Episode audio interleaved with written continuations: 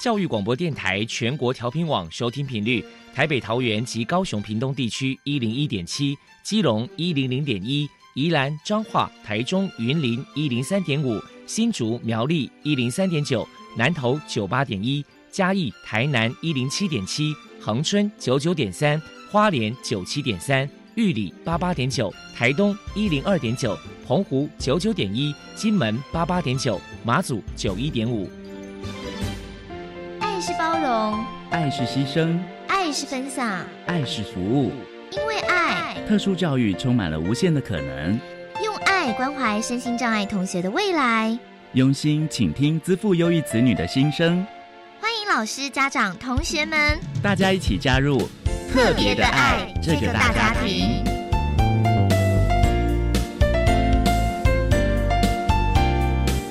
本节目由教育部学生事务及特殊教育司指导，国立教育广播电台监制。欢迎收听。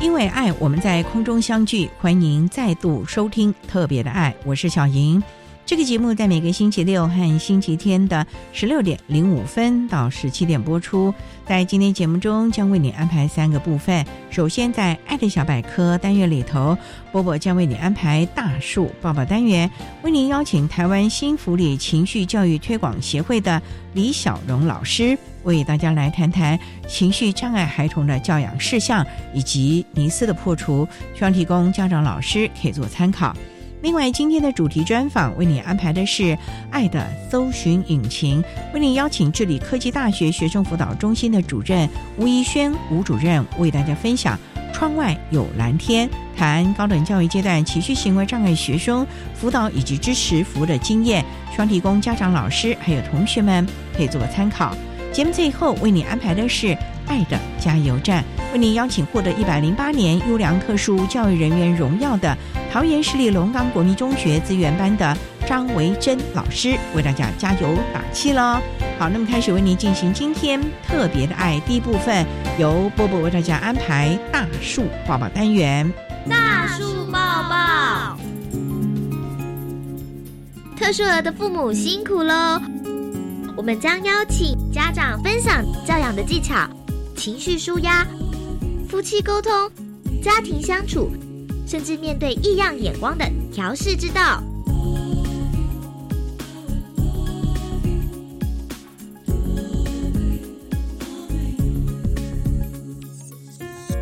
Hello，大家好，我是 Bobo。今天的大叔抱抱，我们特别邀请到台湾新福里情绪教育推广协会的李小荣老师，来跟大家介绍一下情绪障碍孩童的教养事项，还有迷思破除。首先，我们先请李老师来谈一谈，如果说家里面有情绪障碍的小孩，身为家长在教养上该注意哪些事情呢？但是在教养上面，我们常说从情绪教育的概念，我们有一个很重要的原则，就是其实情绪是一种很主观的经验，它没有对错可分。但是呢，你用什么样的一个方式来表达你的情绪，这个表达的行为却有恰当与否的一个区别。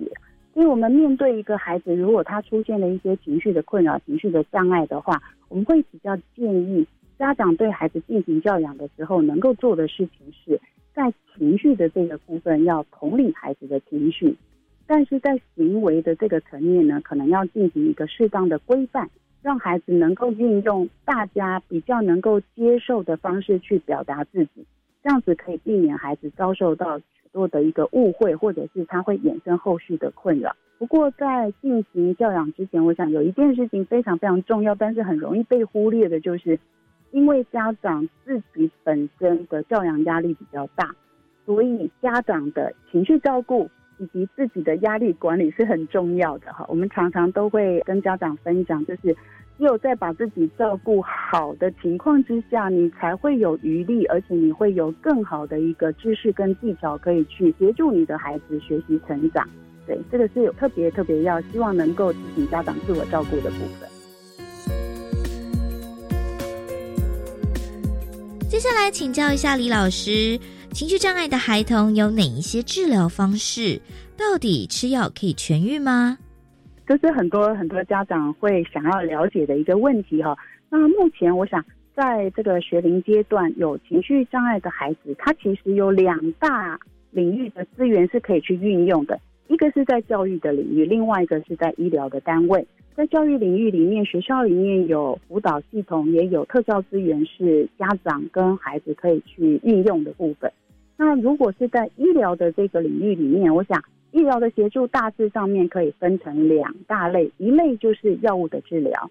另外一类就是非药物的协助方式。基本上，药物的使用是基于因为某一些情绪的表达跟情绪的运作处理。它其实牵涉到大脑对于情绪的生理的反应，所以呢，使用药物是可以去改善相关的生理条件，然后能够去降低情绪困扰核心症状所带来的一些干扰。所以我们常常会在临床现场上面会看到，孩子需要用药的时候，大致上不脱几个部分，就是比方说。孩子真的在注意力的应用上面有很大的困难，或者是他们的情绪像是太焦虑了，或者是说他的情绪太低落，已经到忧郁的状况，或者是孩子的行为上面他可能比较暴躁，或者是比较混乱，或者是他有非常严重的一个睡眠问题的干扰的时候，这些都可能可以跟主治医师讨论是否需要运用药物的方式来加以协助。那非药物的协助的方式，就比较是要运用到相关的一些附件的资源，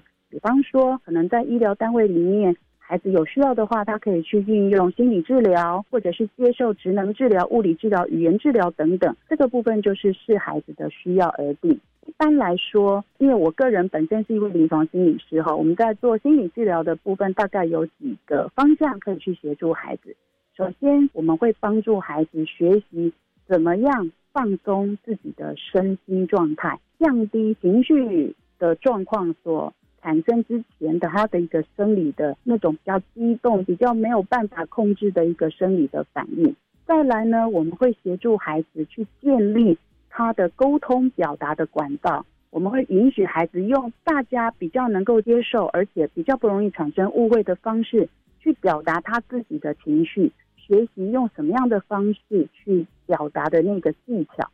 再来第三个我们可以去协助的，包括去协助孩子去调整他的认知。比方说，如果孩子跟别的同学有一些些意见不一样的时候，不要把他认为好像别人一定是呃反对我、批评我、瞧不起我，他是不是还有另外一种想法？他可以去。从多元的角度去增加思考的弹性，然后多一些正向的一个思考的方式来帮助自己调节情绪。那最后呢，我们会协助孩子去提升问题解决的能力，好想办法呢去减少可能会干扰到他跟别人相处或者是在团体中互动的一个行为。那另外也要帮助孩子去增加能够改善他的适应的好方法。比方说，如果孩子跟其他的同学很容易发生冲突的话。也许是他的言语方面，也许是他的行为表达，那我们可能就会教他一些比较好的沟通的方式、社交的技巧啊、互动的方法。那这些都是我们可以去协助的部分。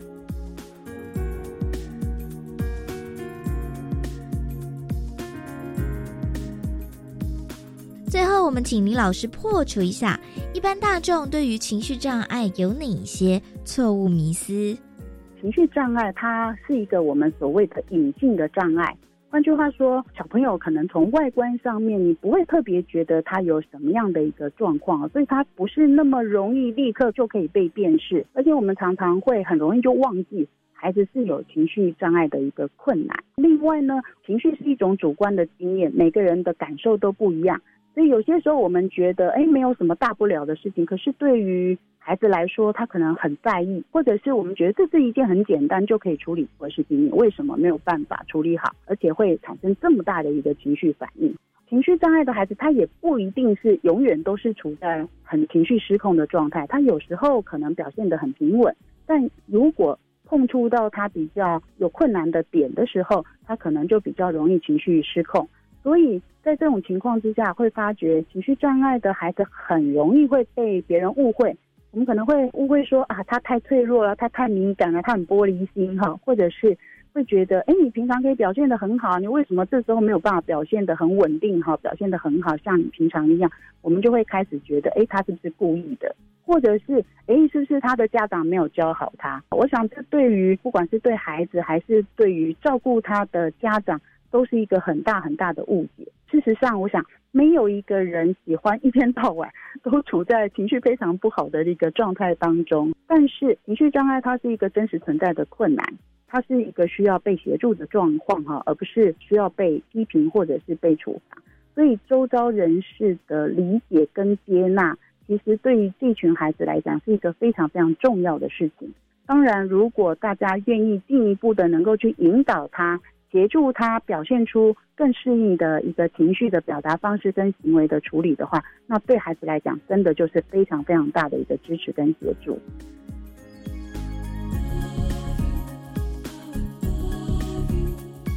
非常谢谢台湾新福里情绪教育推广协会的老师李小荣小姐接受我们的访问。现在，我们就把节目现场交还给主持人小莹。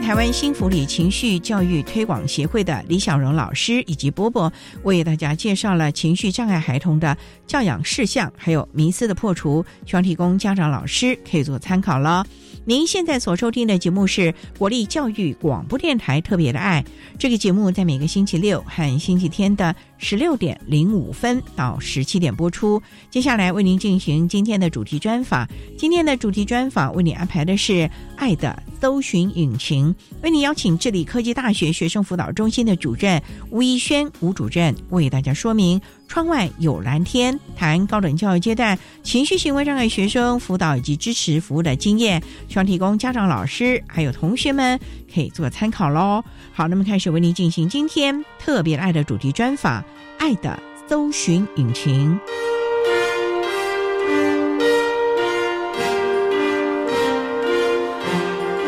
爱的搜寻引擎。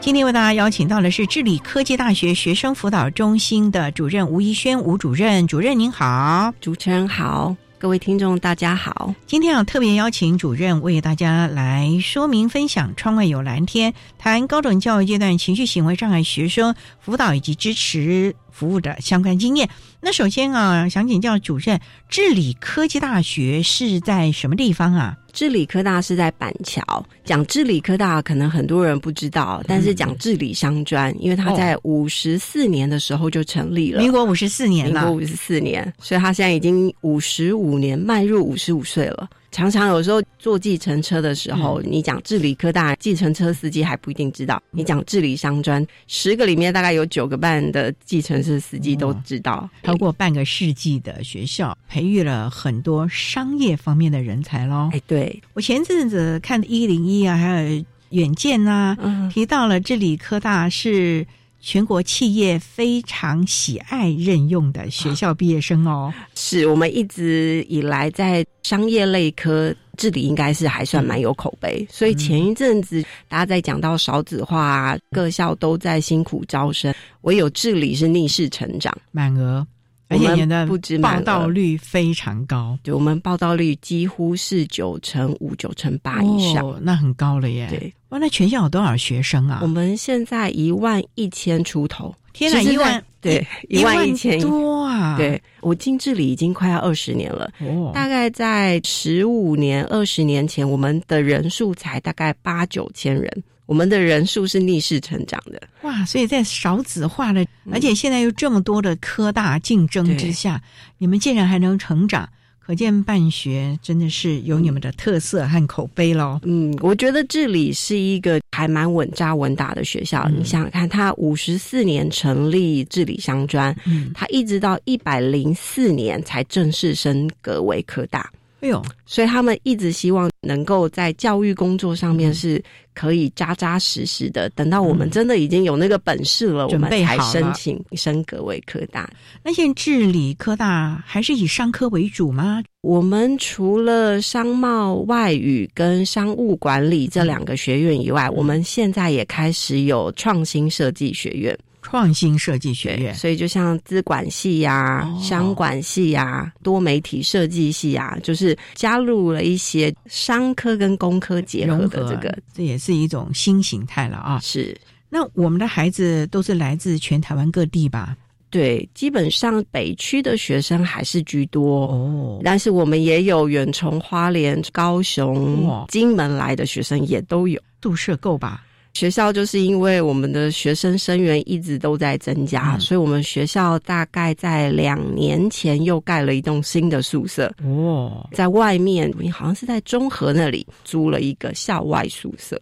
中和啊在中板桥有点距离耶，之前有点距离，现在环状线通了以后就快很多了。好像你们也在淡水还有一个新校地嘛？哎，对，淡水那个校地也是因为为了要升格科大。我们学校在板桥寸土寸金哈，这个校地其实不够大，那所以我们就在淡水那边租了一块校地，是用租的，不是用买的，就是它那个本来就是学校用地，我们一租就租大概二十年左右。那那边就是我们的休闲游憩管理系，他们有培训一群学生可以做探索教育，那边就会变成是我们的一个探索教育的实习园地，所以他们上课要到那边喽。对，有活动的时候，他们去那边带活动，去那边做训练，这样子，所以也是多元发展了啊。我们稍待再请这里科技大学学生辅导中心的主任吴一轩吴主任，再为大家说明“窗外有蓝天”谈高等教育阶段情绪行为障碍学生辅导以及支持服务的相关经验。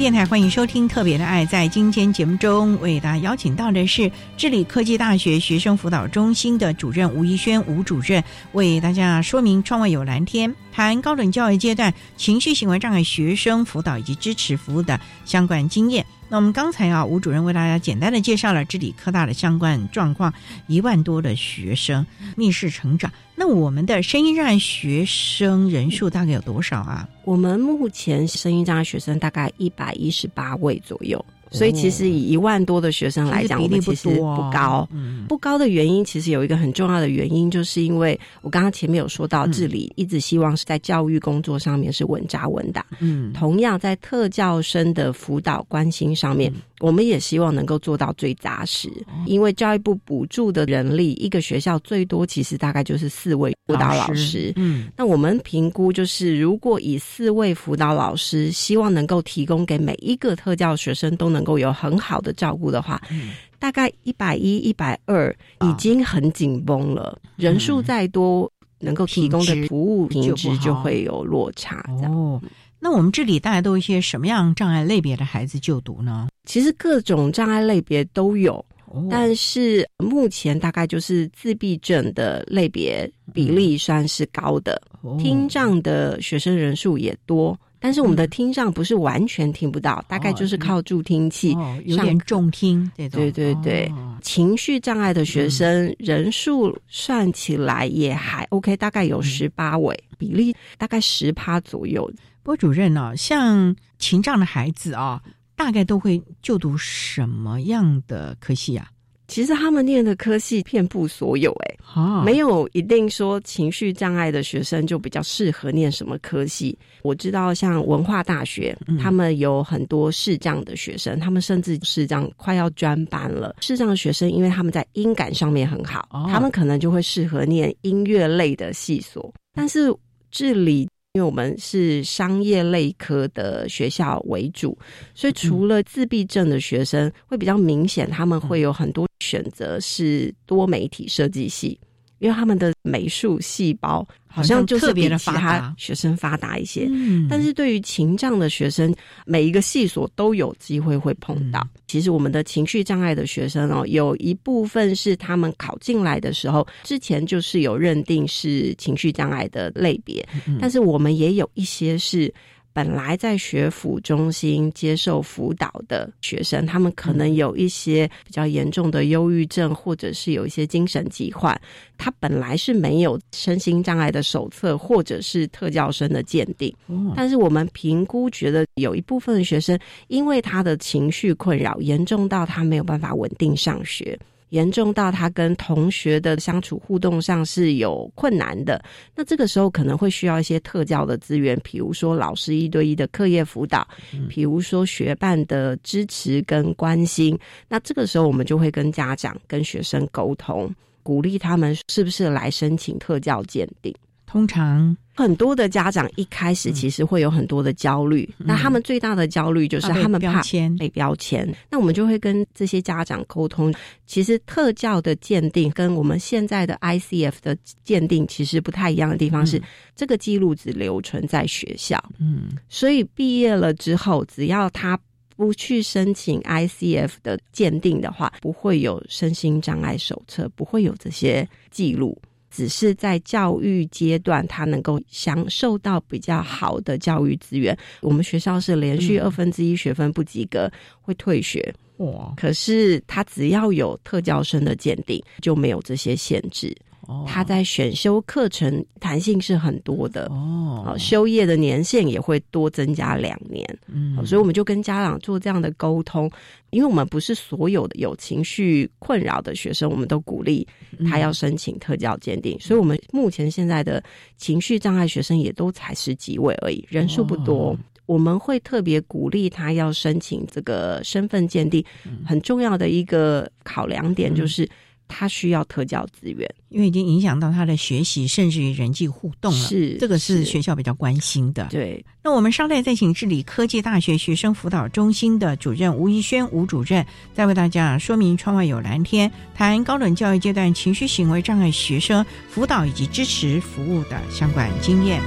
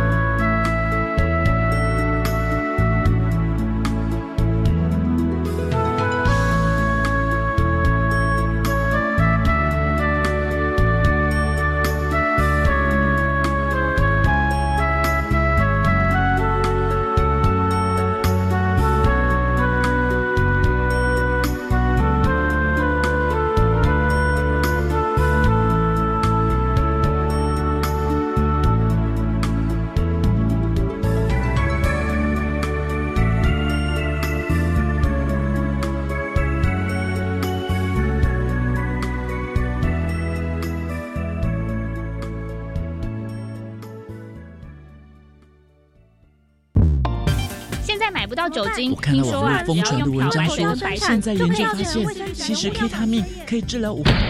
Stop！这些假消息，通通走开！为培养媒体素养能力，今年的金声奖规划了媒体素养特别奖等八大类竞赛项目。入围获得奖的同学，有机会进入教育电台制作节目哦。广播明日之星就是你。收件日期从四月六号到十七号，详情请上教育电台金声奖专区查询。教育电台的听众朋友，大家好，我是教育部长潘文忠。疫情变化快速，为了兼顾孩子的健康和学习，教育部已经提前部署，透过公司协力，整合各项数位学习资源跟平台，发布相关的指引跟懒人包。更有民间的企业来共同响应，提供免费的视讯、共备的软体，还有弱势生免费上网。在社群媒体上，教师社群中有越来越多的老师主动来分享线上教学的方法和经验，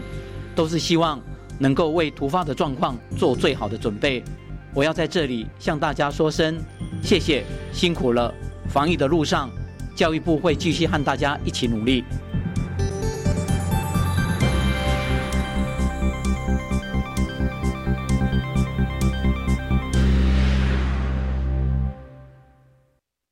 那么的水，罗嘎西木啊！大家好，我们是欧开合唱团。您现在收听的是教育电台。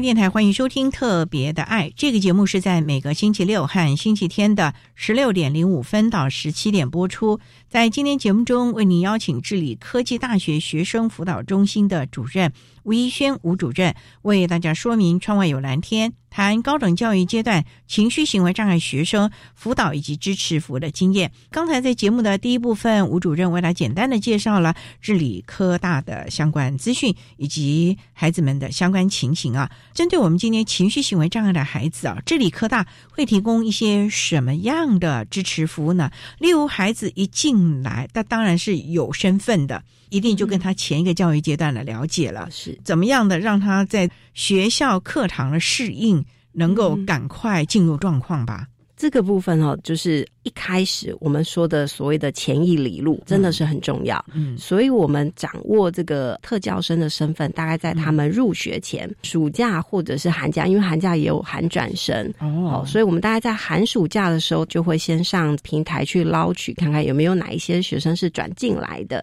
现在高中端也都做得很好，就是他们如果知道学生是选择来治理，他们通常也都会打电话来，我们。对主动打电话给我们的辅导老师，甚至。跟我们的老师约说，什么时间可以带他的学生、带家长一起过来看一看学校的环境？对，真的真的贴心的老师还是有。通常如果说在寒暑假，就是入学前，学生能够到学校来跟辅导老师谈一谈，辅导老师也会跟系主任、系秘书约时间，会带他去系上看一看。让他认识一下未来他要学习的环境，在这个部分，如果能够做到这一点，我想其实对学生接下来的学习，我想其实是很有帮助的。有没有一些个案跟大家分享？你们怎么样陪着这个孩子在这里能够好好的学习，尽量减少他的情绪的躁动啊，或者是情绪没有办法控制的状况，让他比较平和一点呢？好，我们这几年在协助情绪障碍学生，我们觉得有几点是很重要的哈。首先，第一个就是辅导跟就医用药的配合，我们觉得很重要。有一些孩子他其实是需要透过药物来稳定他的情绪。再来，第二个是我们觉得。家长的配合也很重要，嗯，单单靠家长不行，单单靠学校的辅导老师也不行，所以我们也会建置一个比较完整的辅导网络，希望可以提供给学生比较好的关心。第三个我们觉得很重要的是学伴的协助，哦同学的协助很重要。对，哦，因为对孩子来讲，单单有老师，单单有家长、教官的关心，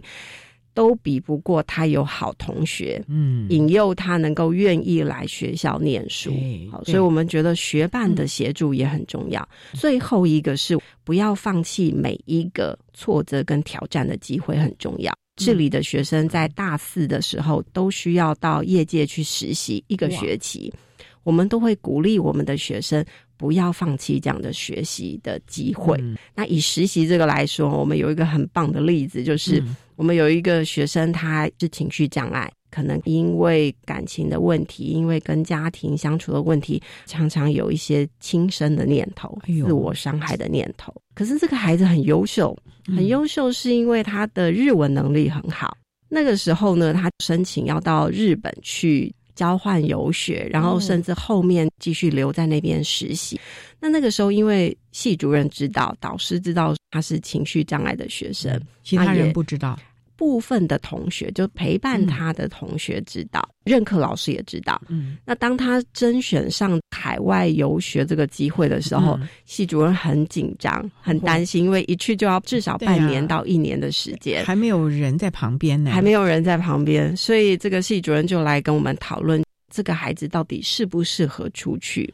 这个时候呢，我们跟系主任也跟家长做一些沟通，就是嗯这个孩子他这么努力在日文这个部分去精进，主动争取海外游学、海外实习的机会，可以想见他其实是很希望可以出去的，嗯企图心很强企图心是很强的，自我的要求也很高哦。对，当然，因为他的情绪困扰，他也有稳定，都一直有在就医。那这个时候，我们的做法就是，我们跟系主任沟通，怎么样能够给孩子一个比较好的防护措施。这个时候，我们就找家长来跟家长沟通，就说，那因为孩子要出去，我们第一要优先取得家长的同意。大概都还有个半年的缓冲期吧。对，申请过后要出去，大概都还有几个月的时间嘛。对嗯对对，这个时候我们就取得家长的支持跟理嗯解。那我们也请家长务必一定要带他去看医生，尤其在出国的前两个礼拜，嗯要提醒医生，要跟医生说，他一去可能就至少半年。嗯那这半年的药有没有可能可以？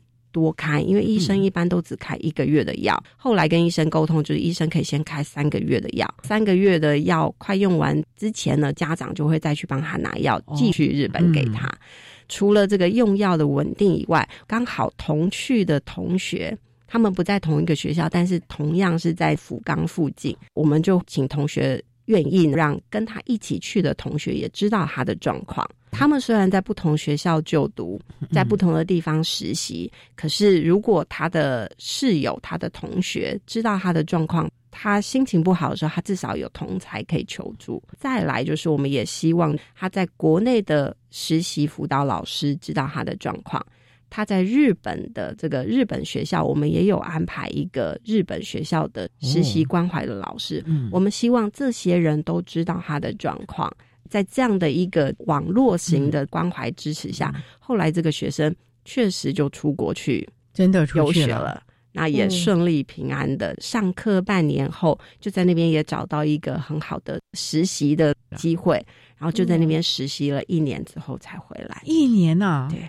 等于是说他去念书念了半年，然后又实习一年，对，哇，这很难得哎，完全他自己一个人要单打独斗，面对外面食衣住行各方面时间管理、学习，甚至于人际互动，哎，是这个时候，我觉得家长的陪伴跟同才的支持就会很重要。家。长有去吗？家长没有去，但是现在那个 Line 的那个联系是很方便，嗯我们就鼓励家长说：“哎，你每天定期都要关心你的孩子，嗯。好、用 Line 视讯加强这样的连接。”那后来这个孩子回来毕业了以后，嗯。他的妈妈就告诉我们说，他很感谢学校那个时候没有挡他的实习，没有挡他的海外游学。嗯，他说，这个孩子从国外回来之后，整个人是不一样的，换了一个人了，对，对自己比较有自信。当然，因为情绪的疾病，有时候即使好一点点了，嗯但是我们都要有心理准备，这个有可能是一辈子的长期抗战。嗯这个时候，我们不是要去排斥这个疾病，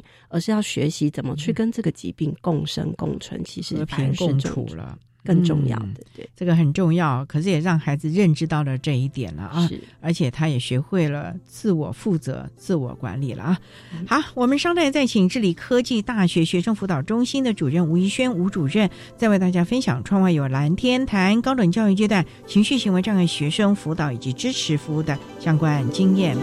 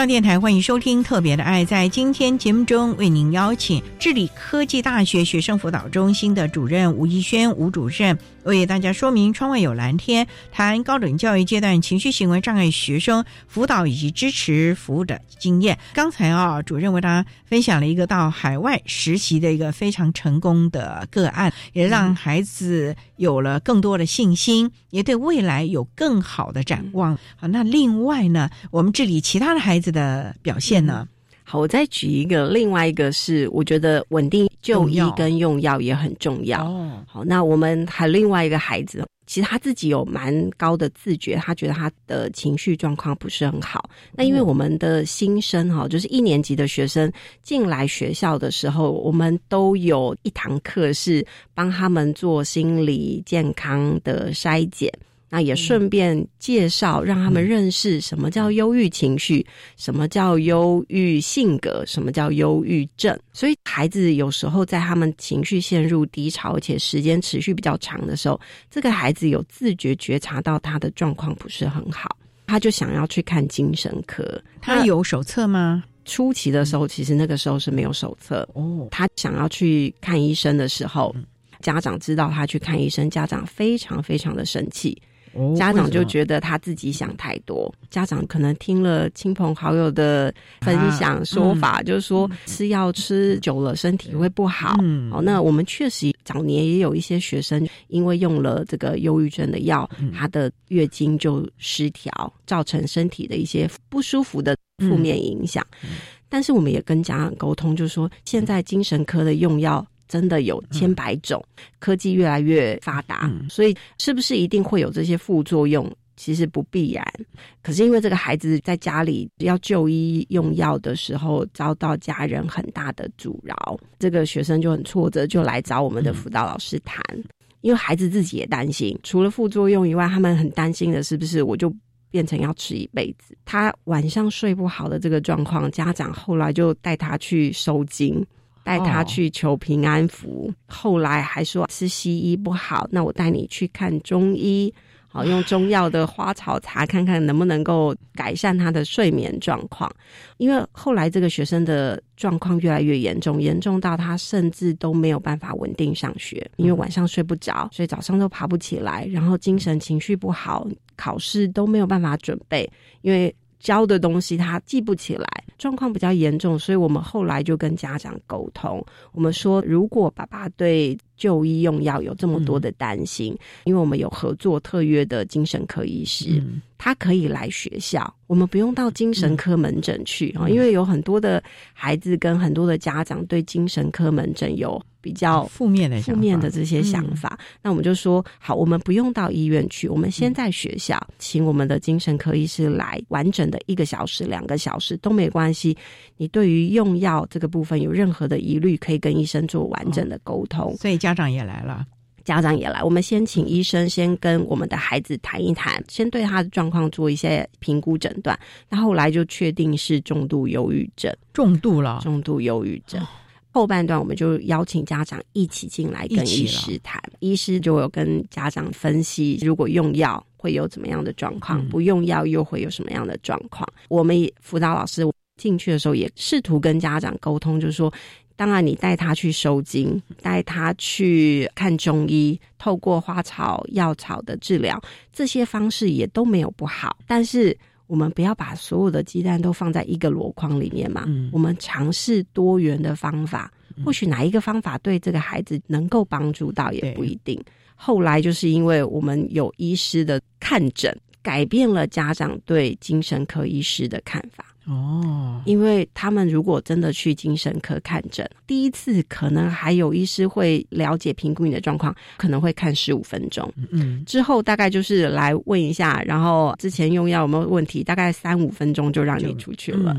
可是我们找医师来，他是可以有完整一个小时，甚至一个半到两个小时的时间，他可以好好的跟医生做一些讨论。嗯，医生也会让家长知道说，在这个时候家长可以怎么样配合。单单靠用药是没有办法帮助这个孩子，还要配合辅导。他要配合我们刚刚前面说的，我们会安排学伴，嗯，安排同才的协助，然后家长的鼓励支持也很重要，嗯，因为我们也有发现，有时候。家长的关心对孩子来讲是另外一种压力了，对，所以我们也要教家长关心不能是唠叨。嗯，当你今天看到他这么晚还没睡，不要念他，嗯，你不要说这么晚了不要再玩手机了，嗯，赶快去睡觉，不要再用电脑了。十点十一点以后就是我们肝排毒，你跟他讲这些，对孩子来讲他会接收到的是你的指责跟唠叨。嗯，这个时候我们就会鼓励家长，这个时候你就泡一杯温牛奶。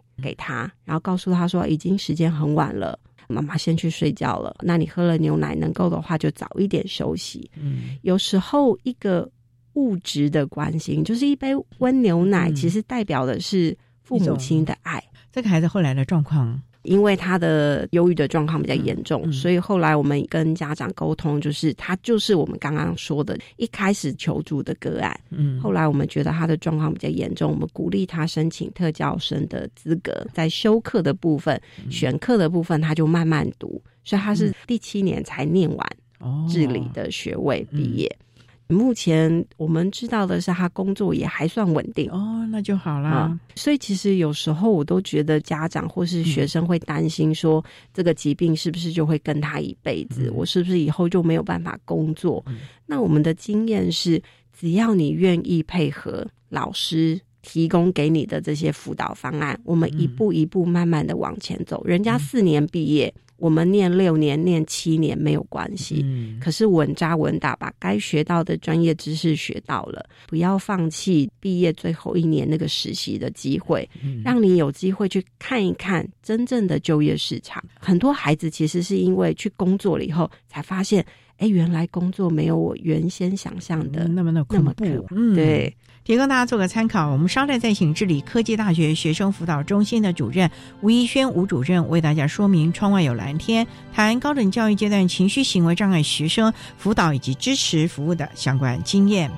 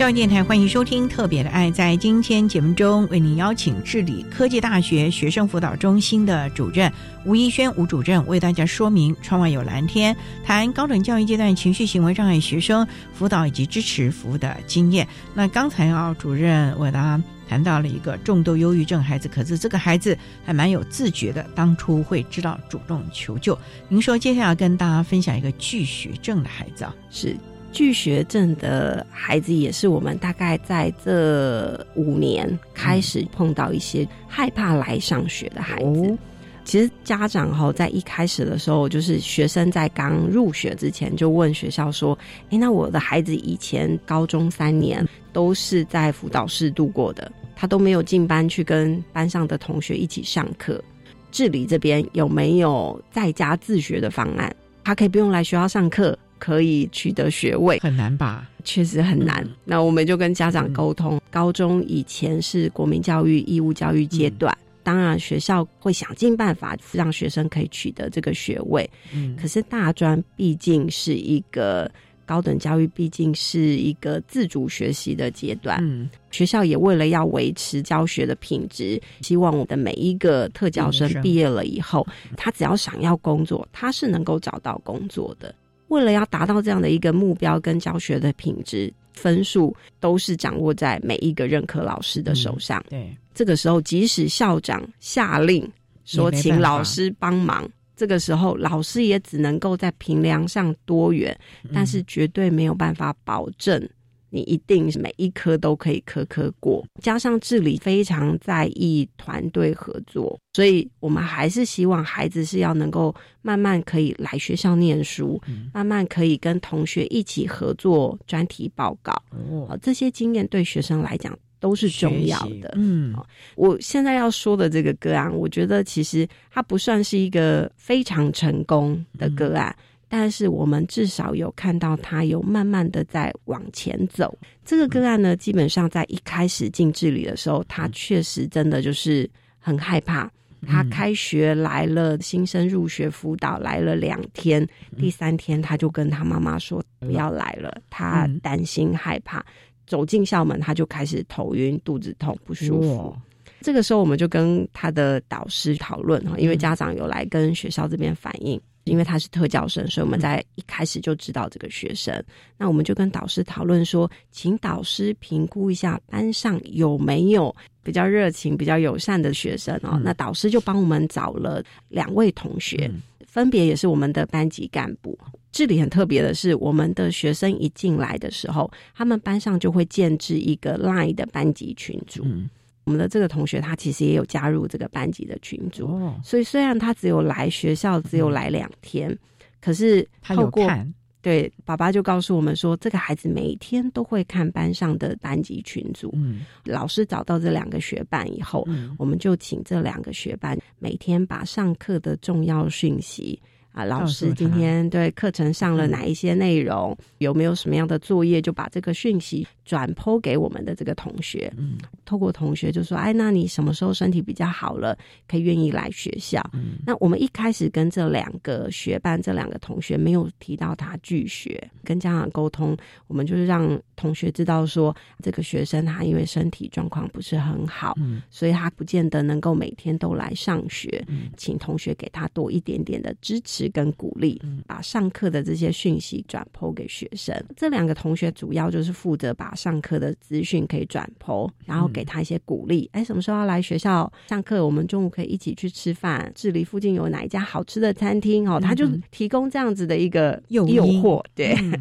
我们也同步请我们的导师，导师也要关心哦，因为除了同学的支持力量，导师也是很重要。导师就可以知道说啊，他是因为拒学的原因。导师同样的每天至少给他一个正向的心灵小语，哦，就是有一些正向的好的文章就转剖给他，然后也鼓励孩子，就说哎，哪一天你身体状况比较好，愿意来学校到研究室来，老师请你吃饭，就是这样多重的诱因，他开始慢慢可以走进。进老师的研究室哦，不错啊！大概过了一两个礼拜以后，老师就鼓励他说：“哎，你的同学很希望说，哎，你如果来学校的时候，他们想要找你一起去吃饭。”所以我们的导师就约了这两个同学跟这个拒学的学生呢，就一起到学校附近去吃饭。哦，因为这样子慢慢开始有一些友情的连接，嗯他基本上慢慢开始就可以走回学校来哦上课。蛮不那错的一个，对，那他也嗯因为这样就顺利念到大二念完。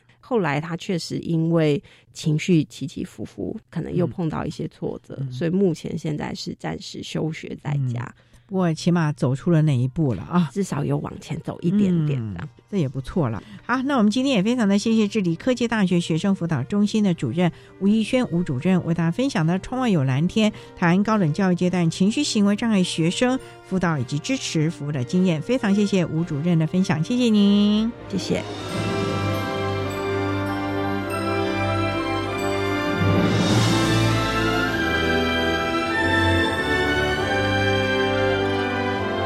谢谢智理科技大学学生辅导中心的吴玉轩主任为大家分享了高等教育阶段情绪行为障碍学生辅导以及支持服务的经验，希望提供家长、老师还有同学们可以做个参考喽。您现在所收听的节目是国立教育广播电台特别的爱节目，最后为你安排的是爱的加油站，为你邀请获得一百零八年优良特殊教育人员荣耀的桃园市立龙岗国民中学资源班的张维珍老师，为大家加油打气喽！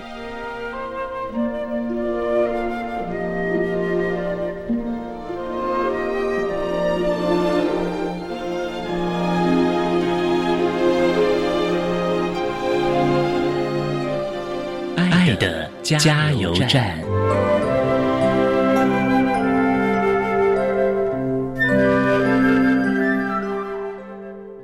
各位听众，大家好，我是一百零八年度教育部优良特殊教育人员，目前任教桃园市立龙岗国中，担任特教组组长，同时也是资源班老师张维珍。在教养及陪伴情绪行为障碍学生的过程，在这边呢，给所有任教情障的老师以及家长们几点呼吁。第一个就是我们要发掘孩子微小的进步，给孩子大大的增强。可以提升孩子的自我认知以及自信。再来就是我们必须要装备自己的知识跟后盾，寻求校内外的资源，有能力有资源，更能够有效的协助我们的孩子。最重要的一点，一定要知道这是一个长期抗战的过程，任重道远，一步一脚印，需要时间的累积，慢慢的来陪孩子一起变得更好。最后一个呢，就是要跟大家分享的是，我们要不断的关照自己。只有照顾好自己的情绪，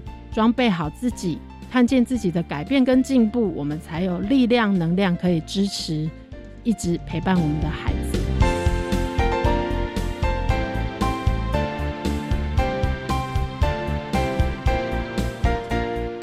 今天节目就为您进行到这了，感谢您的收听。在下个星期节目中，为您邀请国立台湾科技大学建筑系二年级的陈瑞义同学，为大家分享